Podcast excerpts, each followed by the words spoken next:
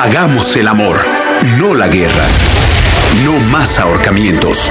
No más francotiradores que acaban con los marines, ni más soldados que arrasan con escuelas y hospitales. Es posible ver a marines e iraquíes tomados de la mano, bebiendo, tomados de la cintura, sin más armas que sus sexos calientes y túnicas blancas, haciendo el amor. No la guerra. Mira, mira cómo hacen el amor. Han dejado las armas, han desobedecido creencias y mandos superiores en nombre del amor. Observa cómo se acarician en ese charco de petróleo, cómo se retuercen las tetillas de júbilo. ¿Ya viste? ¿Ya viste? Comprobando que el fuego se combate con fuego, con el fuego de la pasión. Eso, eso es amor. Dixo en Prodigy MSN, celebrando el mes del amor. Del amor. Este es el podcast de Sopitas por Dixo y Prodigy MSN. Hey amigos de Dixo, espero que estén muy bien. Yo soy Sopitas y les agradezco de antemano la atención por haberse fijado en este podcast eh, y por estarlo escuchando precisamente. Eh, hoy les quiero platicar sobre un fenómeno que me parece muy... eh, bueno, me ha llamado mucho la atención los últimos días y se está dando sobre todo en los países de América Latina, que son estas campañas contra la puntualidad. Y es que, pues sí, eh, la verdad, nos guste o no, pues somos muy impuntuales todos, ¿no? Supongo que en la Ciudad de México estamos cansados de escuchar pretextos como el tráfico, me tocó una marcha, se me ponchó la llanta, mamá, o se nos ponchó la llanta, señora, por eso le traje a su hija tan tarde y despeinada. Eh, pero bueno, vaya si se ha convertido en un problema, eh, me, creo que incluso debe ser global. eh, pero bueno, por lo menos en América Latina hay algunos países que desde hace tiempo le están poniendo atención a la puntualidad. Entonces están organizando ciertas campañas eh, contra la puntualidad, ¿no? Incluso en, en Ecuador. Hace un par de años, el presidente eh, de aquella nación, se llama Lucio Gutiérrez, impuso el Día de la Puntualidad. Y, y fue una campaña en la cual invitaba a toda la población a ser puntual para que así iban a eh, pues hombre, el país iba a, se iba a volver mucho más productivo, el Producto Interno Bruto iba a crecer eh, en cerca de 2.000 quillo- 2.500 millones de dólares al año, etcétera, ¿no? Entonces le lavó así a todos los ecuatorianos el cerebro de no, la puntualidad y... y pum, ok, a partir de tal día todos vamos a ser puntuales. Entonces finalmente llegó pues, el día de la puntualidad y el día en el cual iniciaba eh, el, Ecuador puntual. Eh, aunque desgraciadamente, pues justo el primer día, el presidente Lucio Gutiérrez, el día de la puntualidad, lo inició con veintitantos minutos tarde.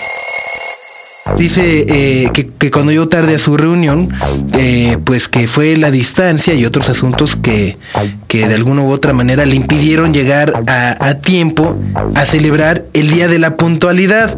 Eh, la implacable organización que tuvieron eh, se le sumó también a la sociedad civil de aquel país. Y a final de cuentas pues como, como muchas cosas en esta vida pasó el tiempo y, y la campaña contra la puntualidad se pues se acabó, se agotó, todos volvimos a, o bueno, mejor dicho, todos en Ecuador volvieron a, a, pues con la impuntualidad característica de todo ser humano, ¿no? Eh, aunque hubo unas estadísticas que me sorprenden y es que después de que eh, en el primer mes del mes de la puntualidad se registró un promedio eh, a través de un estudio que se hizo de que la impuntualidad bajó estrepitosamente, es decir, de alguna u otra manera sí sirvió esta campaña porque el promedio de retraso entre los ecuatorianos bajó de 30 a 17 minutos, mientras que el del presidente eh, pues continuó siendo de casi una hora, ¿no?